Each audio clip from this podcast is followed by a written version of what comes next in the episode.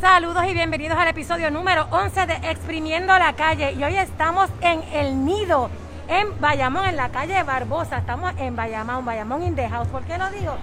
Porque yo soy de Bayamón, miren, yo soy de aquí, de este es mi pueblo, Bayamón, y vinimos a hablar con Ramón Luis Rivera, pero Ramón Luis se encontraba haciendo una conferencia de prensa porque ha surgido este caos con todo este aumento en los casos del COVID. Y la realidad es que los diferentes municipios están haciendo, tomando diferentes medidas para ver ¿verdad? Si, si bajan, si bajan esos casos o si por lo menos lo identifican o controlan.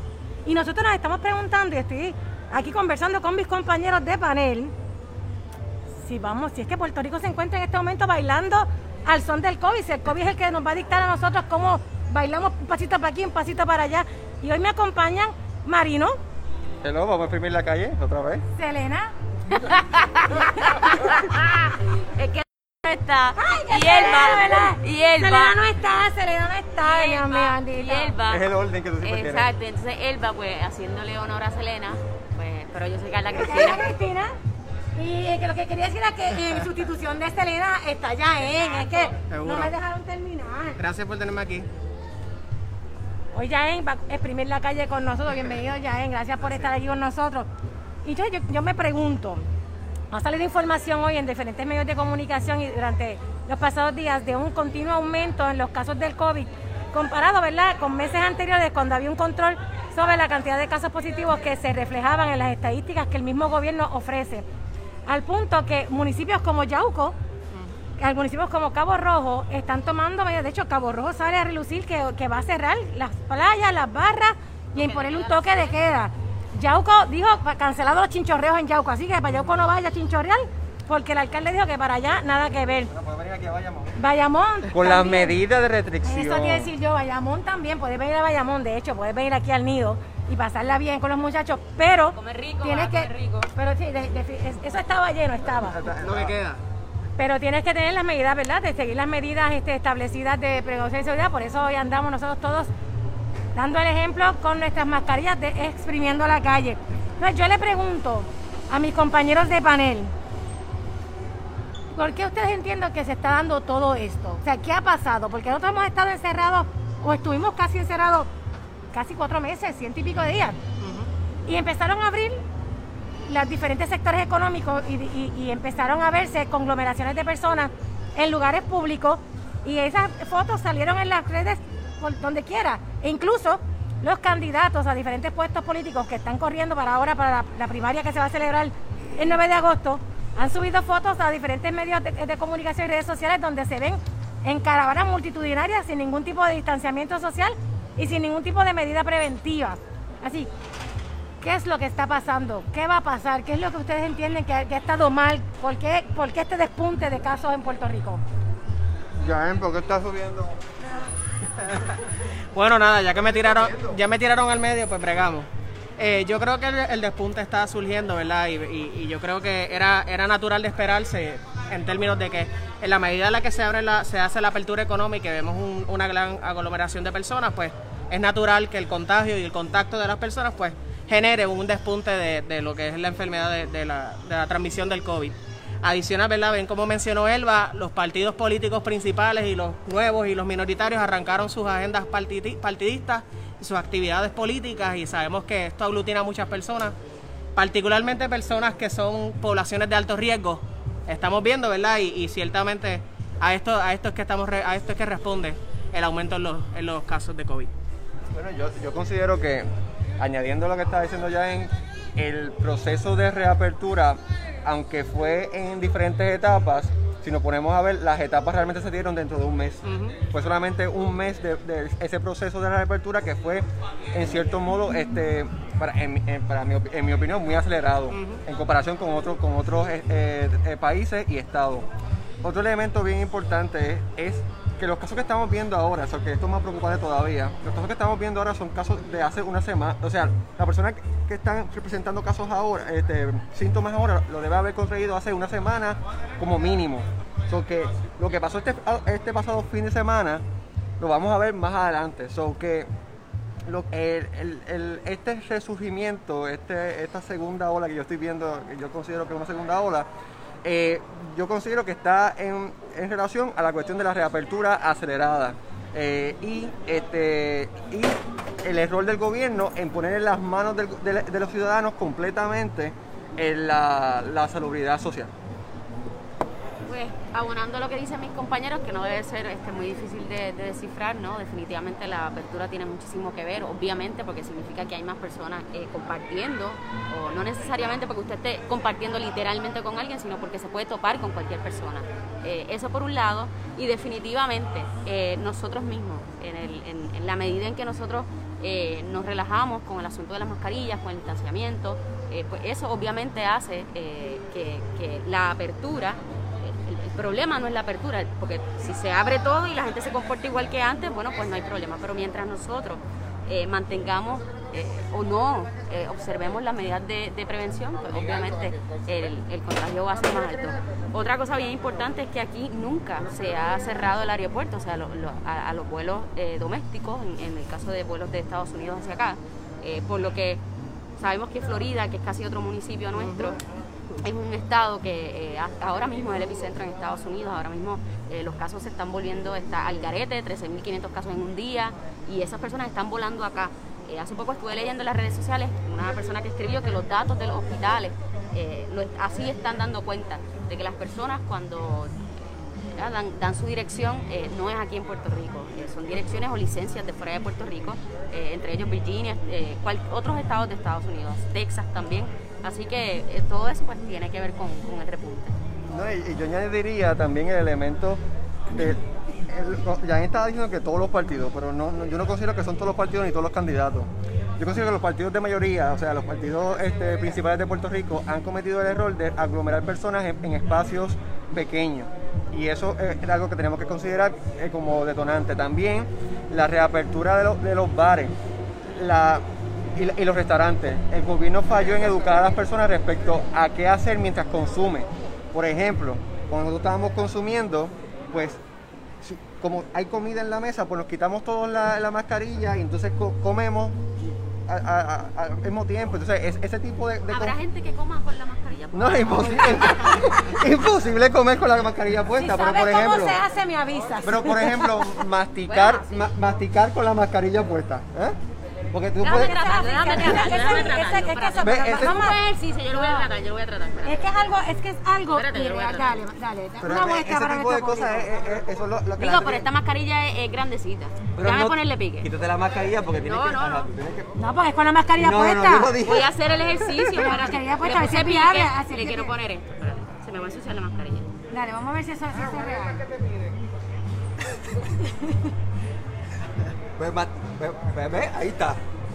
Eso es lo que... la, eh, Por se favor. puede, por- pero, pero no lo haga porque es que si no Pero se eh, no, yo no estoy diciendo que se debe hacer así, pero es, es este tipo de confusión Es que- respecto es que- a cómo se debe utilizar No. la mascarilla en el, espa- en el espacio Mira, eh, de consumo. Yo pienso que realmente ha habido una contradicción en la información todo el tiempo. Por eso se lo estoy diciendo. Todo el tiempo, lamentablemente, y creo que lo hemos mencionado en programas anteriores, en episodios anteriores desde el principio, que hay un, un problema en la inconsistencia de la información. Y obviamente, si tú dices una cosa, pero luego haces otra, o, o simplemente dices una cosa hoy, mañana das otras instrucciones, pues se presta para la confusión y para la interpretación. Tú lo interpretas como mejor quieras. En el caso de, en el caso de los de los negocios, es casi, ¿sabes? ridículo pedirle a una persona que se siente en una mesa a comer con una mascarilla, como hizo Carla, que lo- realmente lo hace ella para dramatizar lo absurdo de, de- de hacerlo. Pero la gobernadora dijo en, en, el, en, este, mes- en esta última conferencia, dijo que cuando, que cuando tú comieras, pues cuando cogieras el bocado, pues te la quitas. Y cuando ya no sigas comiendo, te, te la, te, la, te la pones. Claro, claro. Eso, eso fue lo que dijo ella en la conferencia. Nuevamente. ¿Alguien le, alguien, ¿Alguien le cree a lo que dice la gobernadora? O sea, Eso es que no soy yo, es la gobernadora. claro, que y mira, yo, yo no estoy hablando que no le crea a Marino, no le crea a la gobernadora. Precisamente, precisamente lo que estaba mencionando Elba, yo pienso que, que quizás las instrucciones que ha impartido el gobierno han sido un poco vagas y han dejado demasiado en las manos del ciudadano eh, cómo hacer las cosas. La- la- la- el gobierno y la gobernadora puede pensar que todo el mundo tiene sentido común, pero el sentido común muchas veces es el menos común de los sentidos. Así que la, gobernadora ayer literalmente tuvo que, hacer el espacio en la conferencia de prensa y decir que mientras nosotros estemos sentados y no estemos consumiendo, todo el mundo tiene que estar con las mascarillas. Así que ciertamente quizás eh, la, la- la dirección por parte del gobierno no ha estado presente y se ha dejado demasiado en las manos del gobierno y, y de las personas, pero disculpa, y por lo tanto, pues esto se ha prestado a que ciertas personas interpre- interpreten la instrucción de una forma y otras la interpreten de otra y así pues no tenemos un control, ¿verdad? Y no estamos sobre el asunto. Fíjate, yo pienso que una falla realmente ha sido más que más que si hemos dejado el, este, si el gobierno este, ha, además de ¿verdad? que sí ha habido un problema de comunicación grave, pero más que la interpretación es la falta de educación. Yo pienso que eh, se ha fallado mucho en educar, porque solamente se habla de esto en conferencias de prensa, pero no se ha desarrollado una campaña educativa consistente por parte. De, la- de la- de aquellas agencias u organizaciones que trabajan con el área de la salud y la prevención para, la, ¿verdad? para contagiarte con este tipo de virus, donde continuamente y repetitivamente te digan cómo, qué debes hacer, qué medidas debes tomar, porque le piden a los comercios que pongan unos letreros de distanciamiento, pero mira, la realidad es que aunque podemos decir que, que es una responsabilidad de cada individuo, que lo es, no todas las personas lo van a entender así. Así que usted por repetición hasta el cansancio, yo entiendo que en, el- en ese gobierno, teniendo incluso un canal de televisión, o sea, porque todavía el, el WIPR que quieren venderlo y privatizarlo, todavía es- un vehículo que tiene el gobierno para educar. Pueden hacer campañas masivas de, de- de- de publicidad.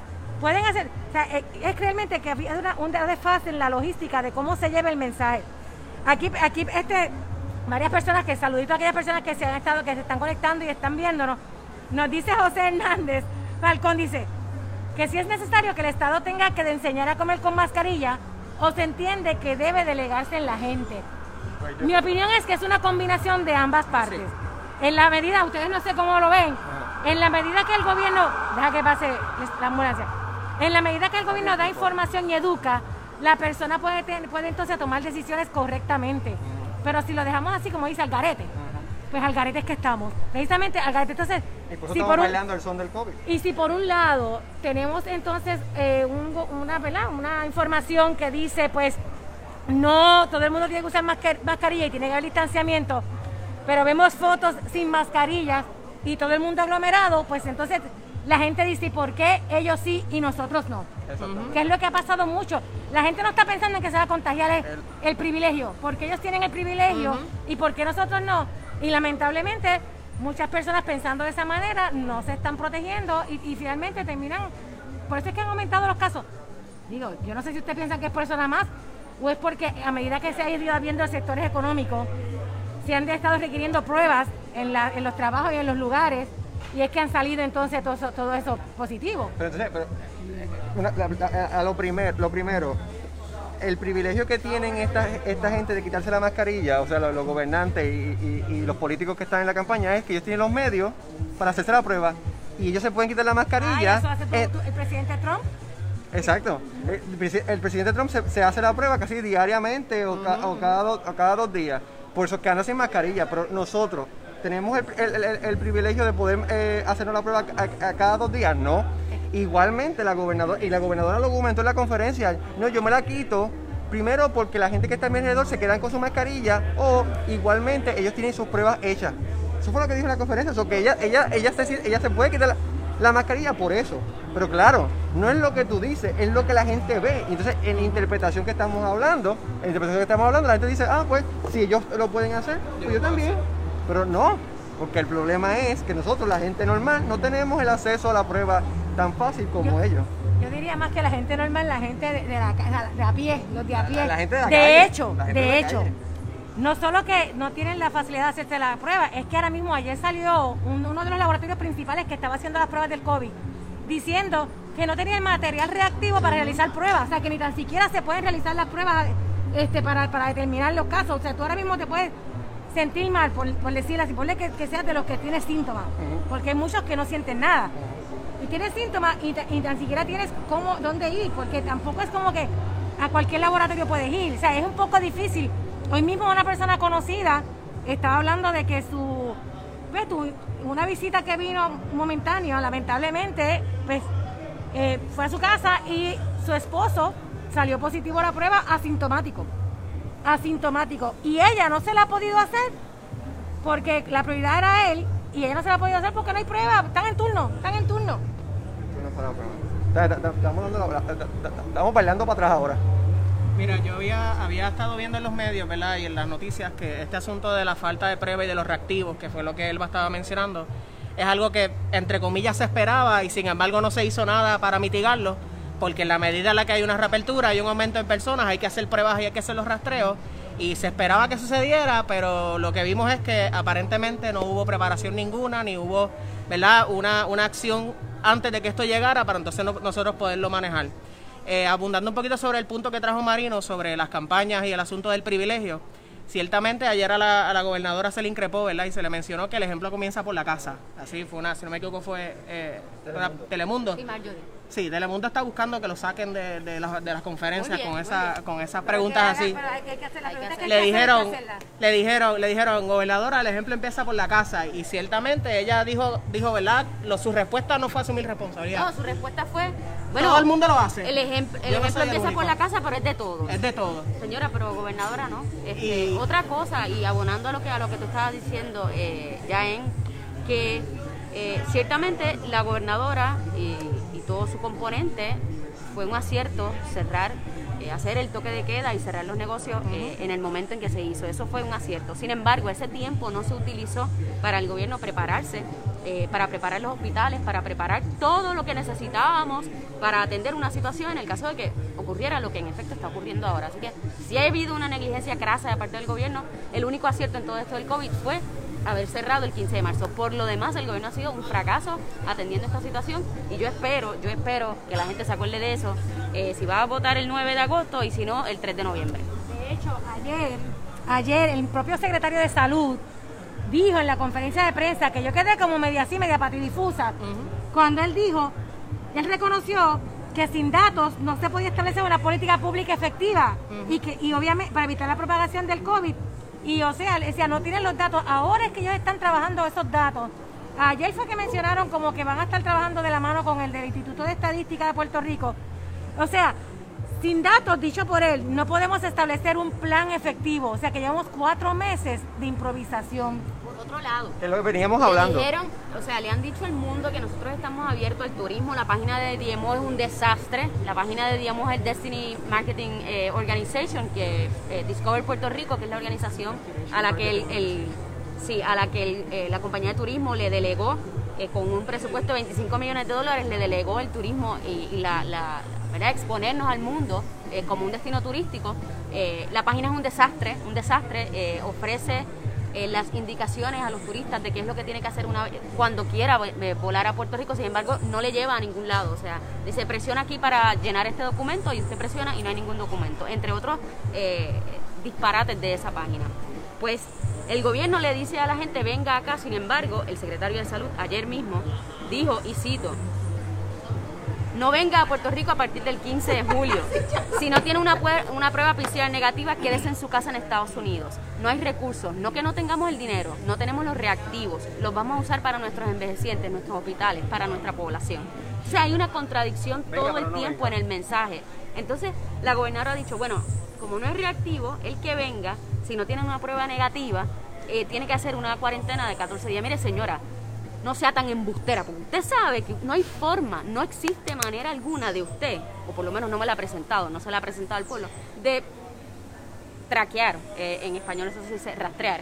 En efecto, si esta persona está haciendo la cuarentena o no. Los hoteles, los Airbnb no tienen, no tienen mecanismos para obligar a las personas a permanecer en, el espacio que hayan alquilado. Así que eh, hay, hay una crasa, hay un craso manejo eh, por parte del gobierno de esta situación, que es lo que nos está lamentablemente trayendo hasta donde estamos hoy. Yo creo que Puerto Rico se encuentra en el peor momento para una apertura de cualquier tipo, no sea no, no, tan solo turística, sino económica.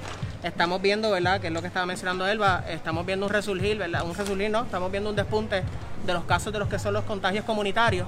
O sea, ya no es que no necesariamente hay un elemento externo, sino que de persona a persona, el, cierre de Yau corresponde a eso. Una familia se reunió y salieron 12 contagiados. Así que no es tan solo el elemento de nuestra comunidad, ¿verdad? Eh, de Puerto Rico, sino que también estamos viendo que, que, está entonces ahora la influencia del turismo, la influencia de la apertura que lleguen de Estados Unidos a vernos. Así que definitivamente Puerto Rico no está en el lugar de ninguna apertura de ningún tipo. De hecho, yo pienso que haber esperado hasta mañana, porque mañana oficialmente es que entre el vigor eh, esa, esa nueva orden ejecutiva de que, que establece que para poder llegar a Puerto Rico tienes que presentar esta prueba negativa Pero mientras tanto hemos estado abiertos al turismo todo este tiempo. Este, la semana pasada, o anterior, un familiar mío llegó y yo, ¿verdad? Curiosa, le pregunté, ¿te tomaron la temperatura y no tuviste problemas en el aeropuerto? Me dice, no, nada. Yo entré como Juan por mi casa, no me preguntaron ni tan siquiera el nombre, ni de dónde me iba a quedar, ni temperatura. Nada, la le fue, esa gente ahí se está robando el dinero. Y me está hablando, ¿verdad?, de los empleados del aeropuerto. Y digo, bueno, quizás esas son las instrucciones que le dieron. Sin embargo, a los medios de comunicación y al pueblo le están vendiendo otra realidad. Porque para los efectos tienen un control brutal en ese aeropuerto. Entonces estamos, sabemos que aquí están llegando vuelos diarios de estados de Florida, de Texas, de Nueva York, donde la incidencia, ahora mismo Florida incluso, este, salió en medios ayer, que rompió récord. Florida tiene más casos positivos de COVID que muchas naciones de, muchos países. y, diariamente aquí sobre más de 10 vuelos, no sé cuánto es el número, pero muchísimo. Y, y, la realidad es que sabemos que hay esta, ¿verdad? esta relación este, estrecha con la Florida, pero también no podemos perder de perspectiva que allá, incluido que en Texas, ya las instituciones hospitalarias están a capacidad en muchas áreas. Muchos no tienen servicio médico así tan, tan fácil y vienen acá a buscar también ese servicio. nosotros tenemos otro problema. Hace poco estuve hablando con una, una amiga que es residente en, el, en, ciencias médicas, en el recinto de ciencias médicas, en, el centro médico, y me estaba diciendo, eh, yo tenía la noción que cuando usted llegaba al hospital, eh, no importa, o sea, una vez usted era ingresado al hospital, no sala de emergencia, pero si usted era ingresado al hospital, inmediatamente le hacían una prueba, ¿no? O sea, antes de ingresarlo al hospital le hacían una prueba pues sepa que eso no está pasando. En el hospital no, está, no le están haciendo pruebas a las personas, a menos que tengan los síntomas o a menos que la persona eh, se vaya a hacer algún, algún eh, mío, una operación, eso tiene otro nombre, un procedimiento quirúrgico o algo así. Ahí, depende del doctor, le hacen una prueba, pero es, o sea, ¿cómo es posible que usted lo vaya a ingresar en un hospital y no se parta de la premisa de que usted es un positivo. no, no, eso no es posible. Y es centro médico, no es un hospital privado, es centro médico, el hospital de nosotros del país. Allí es donde están llegando los turistas, en el caso de que tengan una eh, turistas ya con los síntomas, vienen acá, vienen al, vienen al centro médico y entonces allá a ellos les hacen la prueba y son ingresados.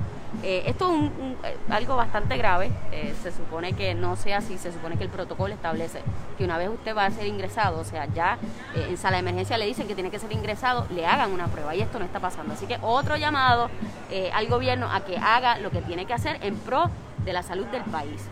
Y, es preocupante que estamos, estamos volviendo a repetir lo mismo que estábamos hablando desde el primer programa de nosotros y desde el principio de la pandemia. Pruebas, pruebas, pruebas. Pocas pruebas, poco rastreo a la gente que entra y este, los protocolos que no, están. En aquel momento hizo menos efecto. ¿Por qué? Porque estábamos encerrados. Estábamos encerrados. Pero ahora no, ahora estamos. Y no porque nos da la gana, es que no podemos permanecer cerrados, lamentablemente, porque hay una economía que tiene que correr.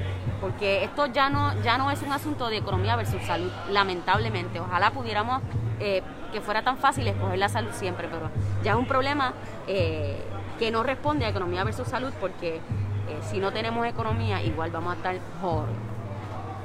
Eso te iba a comentar que mucha gente propone rápido cierren todo, este, clausuren esto, clausuren lo otro. Y lo puede entender porque pues ante la incertidumbre pues hay miedo. Y entonces pues las personas temen, este, nadie quiere contraer el virus. Pero la realidad es que también tenemos un problema grandísimo de personas que dicen, mira, si me vuelven a cerrar el negocio, tengo que entregar la llave porque ya no aguanto más. Mi, mi, la situación económica de mi, de mi negocio ya no aguanta otro cierre. Lo que yo pienso que es que hay que trabajar alternativas para que puedan seguir operando, pero a la misma vez este, de forma segura. Eh, por ejemplo, en el caso de, los restaurantes de comida, funcionaba muchísimo la, parte esta del, del, carry out y del delivery. Claro, no todos tienen delivery. Y yo pienso que yo no le estoy echando, fíjate, yo no, yo no responsabilizo tanto a los comercios. Hay algunos que, hay algunos que, que sí, ¿verdad? No estamos hablando de que el 100% son responsables uno que otro.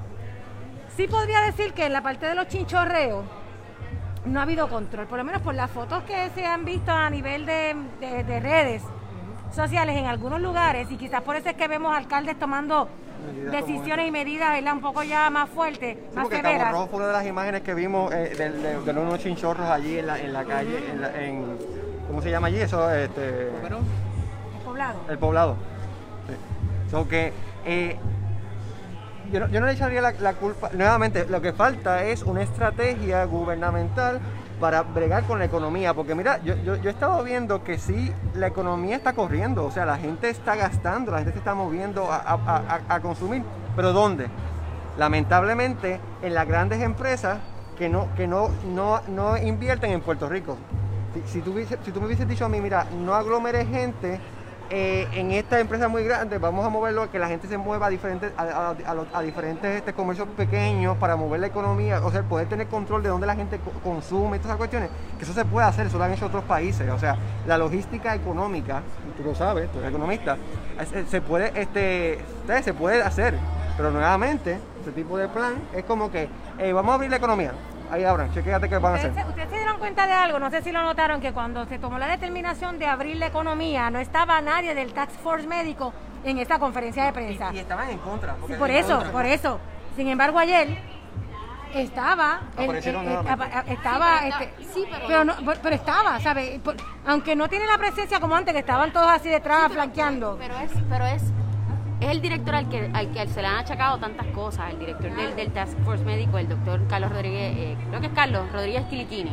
eh, segundo, segundo, segundo Rodríguez Quilichini. Mm, O sea, yo, la presencia de él, yo no la tomo como, como parte del Task Force Médico, aunque él es el director. No, no, no me parece un endoso necesariamente del Task Force, porque hay muchos médicos del Task Force que incluso recomendaron que regresáramos a las 7 de la noche el toque de queda, que se cerraran algunos, algunos comercios. Así que eh, no es un endoso realmente. Por eso, pero tú, tú no lo ves como un endoso, y quizás yo no lo veo como un endoso porque uno se mantiene eh, buscando Informado, información, pero pero el el pueblo lo ve y dice, de la es- gobernadora. eh, él dice, el Task Force médico está avalando lo que está proponiendo el gobierno.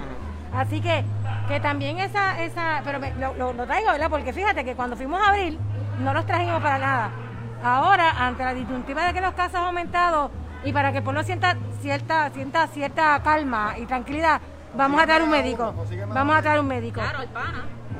No, y una cosa bien importante es que las intervenciones del gobierno a los comercios pequeños, eh, eh, a los chinchorros, ellos informaron que habían hecho eh, mil, eh, más o menos mil este, eh, intervenciones, pero esto no era cerrando, era, era para informarle sobre que tiene que tomar una esa era preventivo y entonces dijo ayer fue que dijo pues a partir de hoy es que entonces el que cojamos no siguiendo las reglas de, de distanciamiento o de, o de prevención pues le vamos a cerrar el negocio Pero- entonces pero de- volvemos- de- volvemos desde hace un mes estabas diciendo que iba a ser- que iba Pero volvemos a lo mismo, volvemos a lo mismo. Las medidas punitivas, ¿para quién son? ¿Para quién Para son las medidas punitivas? Para los pequeños comercios, para la gente que no necesariamente tiene ese acceso a, ¿verdad? O- o desconoce. Yo no estoy diciendo que el 100% sea, ¿verdad? Sí, hay, unos, hay, hay un por ciento, ¿verdad? Que, que lo hace porque le da la gana. La mayoría es como el nido. Pero la mayoría toma las medidas. Yo lo que, yo lo que digo es que la- aquellos llamados a establecer esta- estas re- regulaciones y estas normas violan sus propias reglas y no pasa nada, entonces a los comercios les cierran. Tampoco. Yo creo que yo creo que el, gobierno ¿verdad? de Puerto Rico, no tan solo a nivel esta- a nivel estatal, sino a nivel local como los municipios, cuentan con las instrumentalidades para llegar a- a cada negocio y no tener que llegar al extremo de llegamos aquí porque te vamos a cerrar el negocio. O sea, yo creo que contamos con la cantidad de gente, ¿verdad? Empleados de gobierno, empleados municipales. Yo creo que esto es un asunto que no afecta necesariamente, sea, esto no es esto no es un asunto de si tú eres PNP, eres popular o eres de algún partido. Esto es un asunto que nos afecta a todos. Y yo creo que, que el gobierno quizás no está siendo muy proactivo en establecer ese, ese, ese contacto con los municipios locales para llegar a la población, para llegar a los para llegar a los negocios, para tocar, ¿verdad? Que los ayuden. Y yo lo que lo que he visto en los medios, ¿verdad? Yo no sé ustedes, es que hay una apertura de los municipios al- a, a, mira, al diálogo. Vamos a sentarnos y aparentemente y tristemente parece que no está Lo que sucediendo. pasa es, eh, bien que tú lo, lo- mencionas, el, el detalle está en que, volvemos, la educación, la voluntad está. El problema es que, no sé si ustedes piensan o opinan, ¿verdad? Igual que yo, que como todo lo mezclan con la cuestión político-partidista, este, pues se daña, se daña, porque realmente a veces quizás algún municipio este, tiene una buena iniciativa, pero si es del partido contrario o viceversa, pues esa iniciativa no, no, se, no, se, no se evalúa, no se toma en consideración, aunque sea buena. Y entonces, pues, el, el que, que pasa, quien, quien paga los platos rotos realmente es el pueblo. Y, y algo que dijiste bien, ya es, es que nos afecta a todos. Miren, señores, no lo coja personal. Esto no tiene que ver con que si usted eh, cree eh, si el, a rojos, azules, verdes, color, los colores que sea. El, el COVID no mira colores, no mira ideología, nos afecta a nosotros como pueblo. Independiente, ah, y tampoco mira humanos, porque esto es este, este, estratas sociales. Y por eso es que nos debemos preocupar, porque a veces las personas se molestan y piensan que es un ataque, siempre es un ataque, es un ataque. Mire, no, es que es un problema que si no se atiende a cualquiera, no importa qué, nos va a afectar. De hecho, Tatiana que nos está escuchando, ella propone algo que me parece muy interesante, dice que ya a estas alturas se debería mover el diálogo al de una transformación total de la economía. Ella dice que el problema siempre va a ser que quieren regresar a como eran las cosas antes de la pandemia y no están buscando proponer un nuevo sistema económico como lo está haciendo Canadá y, otro- y los países nórdicos. Me parece Es una- es- es- excelente esa alternativa de que se vean otras formas de, de- de continuar operando y que la economía no se, no se afecte desde diferentes... Por ejemplo, esto de trabajar desde la casa es nuevo. Y hay muchas empresas que se han dado cuenta que les resulta mucho mejor El propio gobierno se está operacional. moviendo a trabajar desde la casa. A mí, o sea, una- a mí una persona, a mí una persona del gobierno desde su casa me, me suplió los- el, la- la- lo- el- los- el recurso que necesitaba de ellos. El departamento de salud, por cierto, funcionó bastante bien. El de salud, el de salud. El de salud funcionó bastante bien. O sea, o sea que tú estás, en otras palabras, estás diciendo que el aumento salarial del secretario no vale porque está funcionando el departamento. Bueno, ¿qué, qué- acaba de decir María? esa, esa parte del departamento de salud No que fue, me- el- no, fue el- no fue él el que te dio el servicio, No fue el Ah, pues no, no lo vale, no. O sea, que los casi 9 mil dólares que le aumentaron mensualmente, 8.750 pues exacto, si él se ganaba 21 mil 21.000 a 29 mil 750. Ahí mismo. Este, según, según Marino, No, vale la pena no porque lo vale. ahora el departamento está dando buen servicio. no lo vale. Ah, no, lo vale. No lo- yo- lo, lo que estoy diciendo es sitio ese señor es un mediocre como secretario de salud un mediocre Lo- es mediocre lamentable, lamentablemente bueno ayer en conferencia de prensa dijo bueno no sé ese supuesto repunte ¿cómo usted le va a decir supuesto. repunte a los números que usted mismo ofrece señor? es un mediocre y pagarle 29 mil, casi 30 mil dólares a una persona tan mediocre como usted en este trabajo. Yo como doctora, como doctor no lo conozco, eh, psiquiatra, sí, maravilloso, chévere, chévere, pero y puede ser el mejor psiquiatra del mundo. Porque aquellos que sean sus pacientes no se molesten conmigo. Puede ser el mejor psiquiatra del mundo, pero la administración y la salud pública, caramba, no es lo mismo que una clínica privada donde usted atienda a sus pacientes, no es lo mismo. Lo que estaba, lo que estaba, lo que nos propone Tatiana es lo que está hablando de, la, de, la- de una nueva lógica, de una logística económica. Lo que estaba hablando es eso mismo, de, de- de crear una nueva economía, porque li- literalmente, eh, y, lo estamos aprendiendo ahora, lamentablemente, no podemos volver a la normalidad, y eso yo creo que lo habíamos mencionado también en el primer programa de Primero de la Calle. La normalidad, no vamos a llegar a ella, esta es nuestra, nuestra nueva normalidad.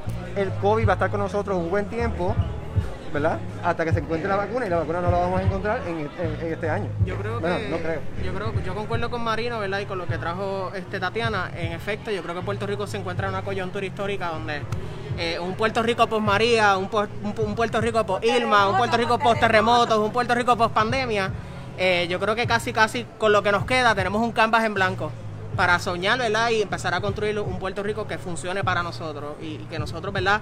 Podamos adelantar y definitivamente es necesario que nosotros, ¿verdad? Que nuestra voz se escuche y llegue a los foros que tiene que llegar. Así que definitivamente es necesario que nos insertemos en este proceso, es necesario que reinventemos, es necesario que apoyemos a nuestros negocios que quizás van a estar, ¿verdad? Experimentando cosas nuevas y nosotros, digamos como ciudadanos presentes para ayudarles, presentes para adelantar sus negocios. Así que yo creo que hay parte que también está en nuestras manos y que debemos hacer. Bueno, pues en, en- en resumen, este, pienso yo, pienso yo, ¿verdad? Que está, la responsabilidad es compartida. Sí, eh, para bailar, usualmente se baila en pareja. ¿Verdad que sí? Usualmente. Hay quien baila solo, ¿verdad? Pero usualmente se baila en pareja. Así que para nosotros poder combatir este COVID tenemos que bailar juntos y al mismo son. No uno a un lado y otro para otro. El gobierno y el pueblo. Y tenemos que ver de qué forma, el, que es, que es la pregunta que les quería hacer a ustedes. ¿Hay algún portavoz, hay alguna persona que ustedes puedan identificar con la credibilidad suficiente para que se pare en cualquier ¿verdad? Medio de comunicación, tarima o campaña publicitaria y que el pueblo le escuche y le crea y se convenza de que esas medidas que esa persona, porque lo menciona porque mucha gente habla de la doctora Novelo Coelho, que aunque sabemos que tuvo sus problemas con el gobierno federal y por eso es que de hecho no puede ser secretaria de- del Departamento de Salud aquí, que en un momento dado se habló, pues ella sale mucho en los medios y la, y la, y la, y la gente la menciona. O sea, la menciona me refiero, yo he escuchado mucho, no, la doctora Novelo. Que sirve de referente a la Exacto. Te digo, ¿hay alguna persona que ustedes puedan identificar como el Fauci de Estados Unidos? Pero hay alguien aquí, porque el problema es que si seguimos con que la gobernadora na- no, no- no tiene credibilidad. Sí, lo que pasa es que eh, lamentablemente el mismo gobierno no les da mucha mucha mucha voz. Eh, a la gobernadora no le conviene que haya otra persona eh, contradiciéndola, que tenga que tenga mucho foro. Eh, pero hay un muchacho, hay dos personas que voy a distinguir. Hay un muchacho que está estudiando epidemiología, eh, o sea, está haciendo su doctorado en epidemiología. Él está en Barcelona ahora mismo, se llama José creo que no, Negrón Torres, estudió también eh, psicología de la salud y salud pública, eh, y él hizo, él creó a partir, él, cre- él creó eh, un programa de sistema de rastreo eh, de contacto para el municipio de San Germán y lo hizo a partir de otro que había hecho otra muchacha, joven también por cierto, Fabiola Cruz, eh, para el municipio de Villalba, que de hecho a ella la nombraron epidemióloga de la región eh, que incluye Villalba y los municipios aledaños. Así que estas dos personas son personas que yo quisiera escuchar más en los medios de comunicación, nunca lo van a hacer a nombre del gobierno porque el gobierno no se los va a permitir, eh, pero sí eh, creo que la- debemos escucharlos a ellos porque son epidemiólogos, al fin y al cabo son, los que, son los que saben de esto y no tan solo que son epidemiólogos, sino que son personas comprometidas con la salud pública, que es lo más importante. A, a mí lamentablemente me, me preocupa mucho este, la credibilidad del gobierno. En este punto, e- esos candidatos que tú, eh, eh, esos especialistas que tú mencionas pueden ser muy buenos, pero a la medida que digan representando el gobierno de Puerto Rico, se, va- se- se le va a dañar todo el, el- lo- el argumento. Porque en este punto, después de María, después de Irma, después de los terremotos, el le- gobierno no tiene esa ese respeto de la ciudadanía, ¿entiendes? es como- Lamentable. Pero quizás como Carla plantea, es que no se le da oportunidad a otras personas porque, y lo traigo, ¿verdad? Y sin entrar en, en cuestiones partidistas, eh, cuando el doctor Johnny Ruyan, ¿verdad? Que, que era el epidemiólogo del Estado, que falleció, él, él- a- él era un referente, no importa qué partido político estuviera en, en- en el poder, ¿sabe? Él tenía la credibilidad e incluso los del partido contrario lo escuchaban. Y a eso es a lo que yo me refiero, ¿sabe? Yo- Rullán. a Johnny Rullán, Sí. exacto. Entonces yo digo, a ese- ese- esa figura es la que yo digo, y si están en estos jóvenes epidemiólogos, que le den la oportunidad, porque lamentablemente todas estas emergencias nos han cogido en el medio de unas elecciones. Y entonces yo pienso a veces que se está pensando más en la elección Claro. que realmente en el bienestar del pueblo, aunque los candidatos digan que están trabajando para su pueblo. Así que, que hay, hay que hay que buscar, hay- alternativas hay, hay que seguir educando y mire usted y usted mientras tanto cuídese porque nadie lo va a hacer por usted. Cuídese, tome todas las medidas y verdad y, y el distanciamiento y si te tiene que hacer la prueba, usted haga lo que tenga que hacer, pero protéjase. Exactamente. De acuerdo. Así que nada, yo pienso que, que, que con esto cerramos por hoy porque tenemos otras cositas más, pero si no estaríamos aquí toda la noche. Quiero agradecer nuevamente a la gente del Nido en Bayamón.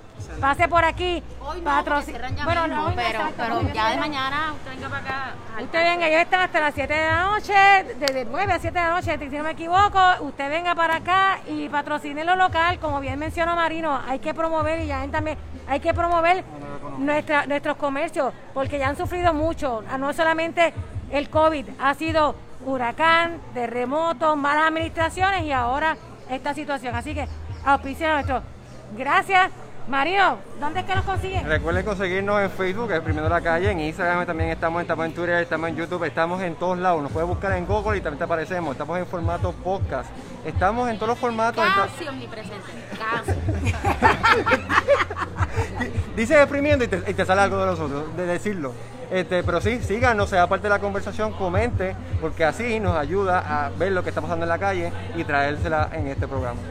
Y la realidad es que eso es lo que queremos, lo que queremos compartir con ustedes, conversar de lo que está pasando y hablarlo así en arroz de bichuela. Nosotros lo que nos interesa es conversar con usted como usted lo entiende, ¿verdad? En vocabulario simple. Y con estos jóvenes, ¿verdad? Porque ellos son los jóvenes que me acompañan. Quiero decir dos cosas antes de irnos. Agradecer a Jaén que, que, que haya dicho que sí. Y otra cosa, no nos crean. O sea, usted no crea ni lo que digo yo, ni lo que dice Jaén, ni lo que dice Elba, ni lo que dice Marino. Usted edúquese, busque información al respecto. Eso es lo más importante. Eh, no forme opiniones a, favor, a, base de las opiniones de los demás. Eh, busque haga su opinión a base de los hechos. ¿ok? Eso es lo más importante. Y nada, sigue, seguir escribiendo la calle.